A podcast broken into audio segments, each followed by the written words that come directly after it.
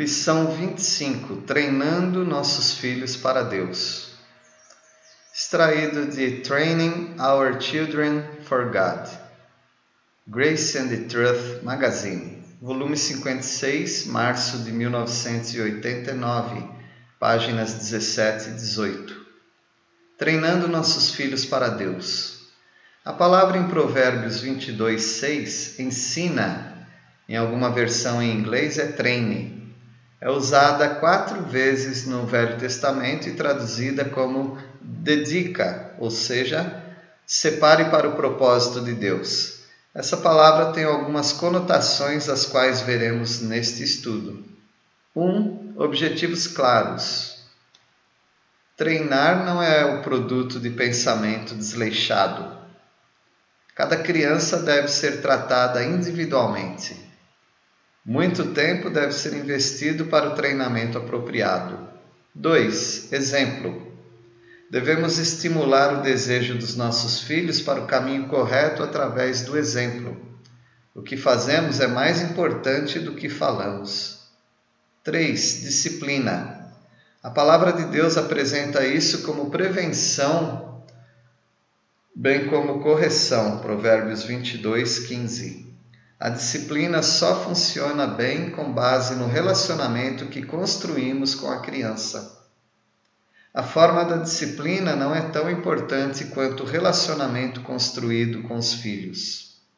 4. Amor. Treinar envolve um amor incondicional. É um grande erro tratarmos nossos filhos com palavras tais como: A mamãe não te ama mais se você fizer isso. E pior, Deus não te ama mais se você fizer isso. As crianças precisam saber que as disciplinamos porque as amamos. Devemos motivar nossos filhos de modo positivo, em vez de usarmos o recurso do medo de nós ou o medo de Deus. 5. O propósito do treinamento. 1. Um, ver Deus sendo glorificado na vida dos nossos filhos. 2. Ver nossos filhos crendo em Jesus como Salvador e vivendo para agradá-lo. 3. Ver nossos filhos amadurecendo sem se desviar do que aprenderam. Provérbios 22, 6. 4. Ver nossos filhos tomando decisões baseadas em seu treinamento recebido. 6 como Deus nos treina, assim treinamos nossos filhos. 1. Um, ele nos guia para o nosso próprio bem de acordo com a sua natureza. Ele é santo. 2. Ele nos alerta das consequências negativas do nosso mau comportamento. 3. Ele não nos trata com punição, descarte e rejeição quando erramos. 4. Ele usa as consequências naturais dos nossos pecados para nos ensinar através dos nossos erros. 5.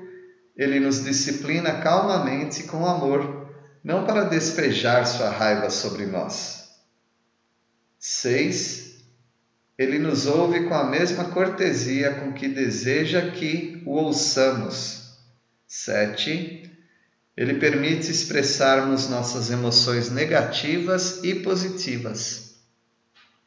A conclusão: que o Senhor nos ajude a treinar os nossos filhos em ações e palavras, que nossos filhos percebam que somos seguidores do Mestre, que os filhos sejam atraídos aos nossos testemunhos e confiem nele como Salvador e deem o primeiro lugar a ele em suas vidas.